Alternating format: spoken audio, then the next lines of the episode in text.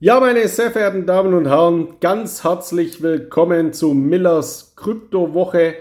Heute, wie gewohnt, am Freitag, dem 4. Juni 2021. Ja, ich habe heute eigentlich ein ganz anderes äh, Thema geplant äh, gehabt oder haben wir gestern überlegt, was sage ich alles zu den interessanten Entwicklungen aus der Realwirtschaft, aus der Finanzwirtschaft, zu äh, Blockchain-basierten Analysen. Das habe ich jetzt aber heute mal alles verworfen. Das kann ich dann gerne nächsten äh, Freitag ein bisschen äh, tiefer drauf eingehen, weil was ist heute passiert? Unser lieber Elon Musk aus den USA hat mal wieder einen vollkommen irrationalen Twitter-Feed abgesetzt. Und das soll jetzt eben der Grund sein, warum der Bitcoin, der in dieser Woche sich eben sehr, sehr deutlich auch erholt hat, in Richtung 40.000 Dollar dann urplötzlich stark abgefallen ist und äh, auch äh, bei vielen anderen Kryptowährungen es zu einem Kurseinbruch geführt hat. Ja, ich bin auch davon überzeugt, dass relativ viele Future-Börsen, relativ viele spekulative Trader, die nach wie vor in den Märkten aktiv sind, eben auf solche Twitter-Feeds reagieren, aber für die langfristige Entwicklung für uns als langfristige Kryptoinvestoren ist das natürlich vernachlässigbar. Ich verstehe aber, dass ich immer wieder Zuschriften bekomme, die sagen, Herr Miller, was ist denn das für eine Anlageklasse, die von einem Menschen, von einem Mann durch einen Twitter-Feed, also durch eine Twitter-Meldung so manipulierbar ist? Da muss man sagen, ja, momentan ist das noch so, leider ist das momentan noch so, aber dieser Effekt wird in Zukunft deutlich nachlassen. Wir haben dieses Phänomen auch bei anderen gesehen und ich möchte es nur mal in Erinnerung rufen, allen voran bei Donald Trump. Donald Trump war ähm, ja, ein US-Präsident, kennen Sie ja alle, der Twitter als Medium ganz, ganz enorm eingesetzt hat. Und zu seiner Anfangszeit hat der für einen US-Präsidenten, der ja, wie wir es gewohnt waren, von seinem Vorgänger Barack Obama eben sich diplomatisch, staatsmännisch ausdrücken sollte, ganz, ganz anders reagiert über Twitter. Das heißt, er hat einfach Twitter-Feeds äh, abgesetzt, die mit seinen Beratern offensichtlich auch häufig überhaupt nicht abgestimmt waren. Und die haben dann am Anfang seiner Regierungszeit an den Märkten, an den Kapitalmärkten, an den konventionellen Börsen, auch bei den Währungen, für massive Verwerfungen und Schwankungen geführt. Irgendwann mal im Laufe der Jahre hat man dann Twitter bzw. die, die Trump-Feeds auf Twitter überhaupt nicht mehr ernst genommen, weil sie sich eben abgenutzt haben. Vor allem, weil sie eben auch irrational waren. Einmal so, am nächsten Tag so, dann wieder irgendwas komplett Zusammenhangloses. Und wer eben so agiert, wer auch so mit den Medien agiert, der wird früher oder später eben nicht mehr ernst genommen. Und ich prognostiziere, dass genau diese Effekte auch bei Elon Musk auftreten werden. Bei Elon Musk sehe ich eben auch noch einen zweiten Effekt, den ich immer nenne Nostradamus-Effekt. Sie kennen äh, vermutlich Nostradamus, der hat vor vielen hundert Jahren eben äh, seine äh, Reimverse niedergeschrieben und man nennt ihn großen Hellseher oder Propheten, weil er verschiedene Entwicklungen, die dann in den späteren Jahren der Geschichte äh, ganz präzise hervorgesagt haben soll in diesen Reimversen. Das ist natürlich ein totaler Blödsinn, weil diese Reimverse, die sind so kryptisch gestaltet, da kann man alles Mögliche hineininterpretieren. Und bei Elon Musk und seinen Twitter-Feeds ist es ähnlich. Da kann man alles Mögliche hineininterpretieren, aber all diese Effekte werden mit der Zeit nachlassen. Und wir sehen das ja auch jetzt schon, weil nach diesem aktuellen Twitter-Feed von heute Nacht äh, haben die Märkte zwar nachgegeben, aber bei weitem nicht mehr so stark, wie das jetzt zuvor der Fall war. Und wie oft will er das jetzt noch machen? Also wenn man etwas ganz, ganz häufig macht, also wenn man ständig vor etwas warnt oder ständig etwas empfiehlt, dann nutzt es ab. Das ist wie überall im Leben. Wenn ich meinen Kindern zum hundertsten Mal sage, Zimmer aufräumen und ich äh, lasse keine Konsequenzen folgen oder ich bin da ja eben nicht konsequent äh, dann in, auch in meinen Anwendungen, dann nutzt es ab. Sie kennen das alles. Und genau das Gleiche wird auch bei Elon Musk erfolgen. Jetzt mal kurz zu dem aktuellen Twitter-Feed, falls Sie den noch nicht äh, mitbekommen haben, was ja auch vollkommen, ja, wirklich absurd ist. Also Elon Musk hat heute Nacht eben äh, getwittert, einen Hashtag, das ist eben also jetzt äh, diese Markierung bei Twitter mit dem Hashtag Bitcoin. Also er bezieht sich auf den Bitcoin und dahinter hat er ein sogenanntes gebrochenes Herz hingemacht. Also ein Bitcoin, Hashtag Bitcoin und ein gebrochenes Herz. Das ist jetzt wie bei Nostradamus, aha, okay, dann kann man jetzt also assoziieren, das Herz von Elon Musk ist gebrochen. Ich möchte mal erinnern, vor nichts mal zwei Wochen hat er getwittert einen Diamanten und hat geschrieben, Tesla hat Diamantenhände. Das verdeutlicht also, Tesla verkauft keine Bitcoin. Heute twittert er also ein Bitcoin und ein gebrochenes Herz, was eben verdeutlichen sollte, ja, sein Vertrauen oder was auch immer in den Bitcoin sollte offensichtlich gebrochen sein. Und darunter hat er noch ein Bild gepostet von einem Paar, also von einer Mann und Frau, die eben eine Trennung äh, diskutieren. Also was soll jetzt äh, daraus abgeleitet werden, dass sich Tesla von seinen Bitcoin trennt und deswegen fallen die Märkte. Also wenn ich so eine große Macht habe wie Elon Musk, wenn ich ein Weltunternehmen führe, das eineinhalb Milliarden US-Dollar seiner Bilanz, seiner Unternehmensgelder in Bitcoin hat, ja dann kündige ich doch das vorher nicht an. Also wer wäre denn so unintelligent, etwas anzukündigen, dass er plant, was Großes zu verkaufen, damit dann wirklich die Kurse fallen und man selber Verluste macht. Es ist ja auch eine Unverschämtheit gegenüber den Tesla-Aktionären im Übrigen so zu agieren. Und das führt eben nicht zu Vertrauensbildung. Und zwar nicht in die Vertrauensbildung gegen, in den Bitcoin, sondern in die Vertrauensbildung in Elon Musk. Also man kann Elon Musk in diesem Zusammenhang nicht mehr ernst nehmen. Ich glaube aber nicht, dass er jetzt irgendwie vollkommen durchgeknallt ist oder ähnliches, sondern das ist ein hochintelligenter Mann.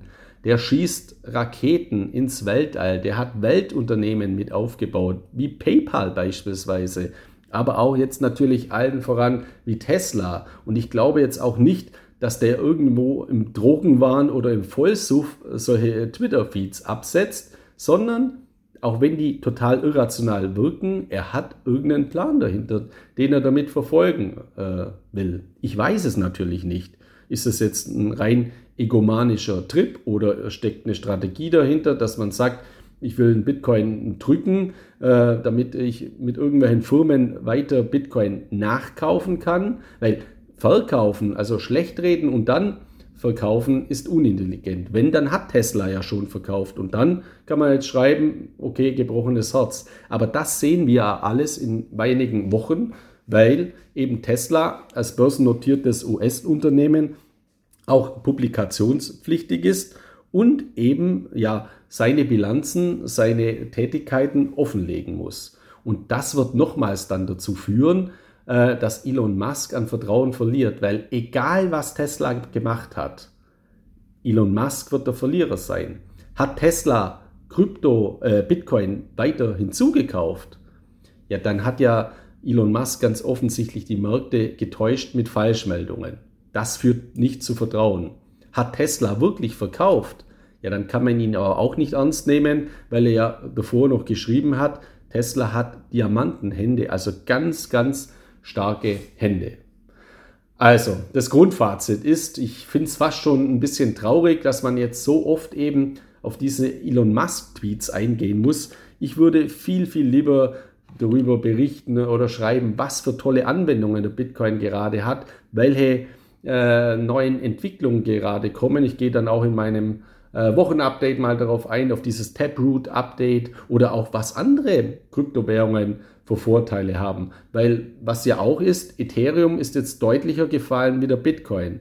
Wenn Elon Musk das Vertrauen in den Bitcoin verloren hat, könnte man auch ableiten, ja vielleicht hat er ja Vertrauen in Ethereum gewonnen, weil die eben nicht so energieintensive, weil das keine energieintensive Blockchain ist. Also müsste ja Ethereum dann eher davon profitieren. Ist ja aber auch nicht der Fall. Deswegen ist das alles am Ende des Tages ein reiner Sturm im Wasserglas, im Krypto-Wasserglas. Ich weiß, dass sowas natürlich total nervt, dass das natürlich auch zu Kritik führt, indem man sagt, was ist denn das für eine Anlageklasse, nur weil da irgendeiner äh, was twittert. Ja, das ist so. Zeitpunktbezogen, stichtagsbezogen, Stand jetzt ist das auch noch so. Aber ich garantiere, beziehungsweise garantieren kann ich natürlich gar nichts, außer den Tod und die Steuer.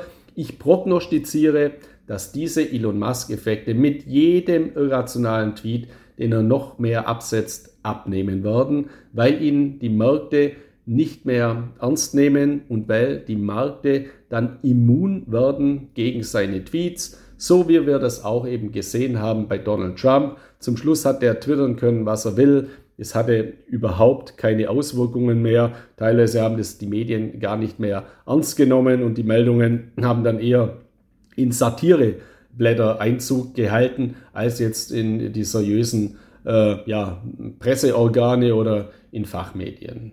Also bitte lassen Sie sich von derartigen Entwicklungen nicht äh, verrückt machen.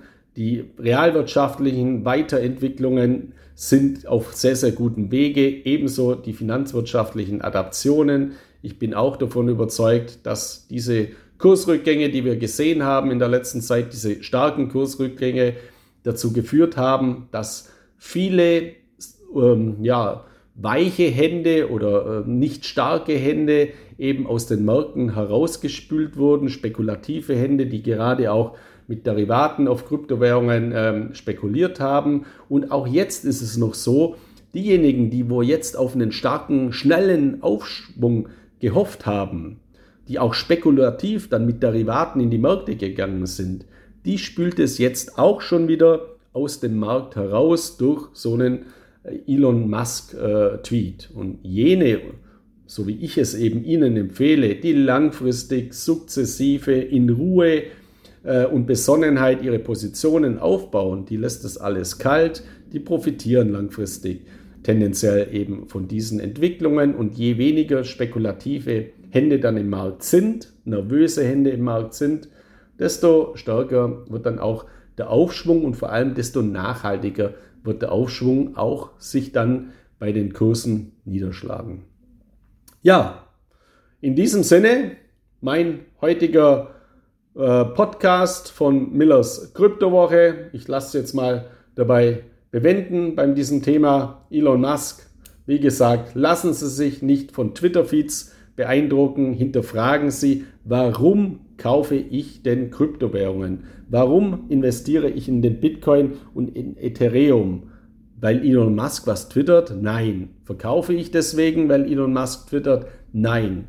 Ich investiere in Kryptowährungen wie den Bitcoin, weil ich davon überzeugt bin, dass die Digitalisierung und vor allem die Tokenisierung unserer Welt in Meilenstiefeln weiter vorangehen wird dass wir hier noch ganz am Anfang stehen, dass diese technologischen Fortschritte, die wir hier haben, etwas ganz, ganz Großes in der Zukunft werden. Das ist der erste große Punkt, warum ich Ihnen empfehle, in Kryptowährungen rund um Bitcoin, Ethereum und Co zu investieren.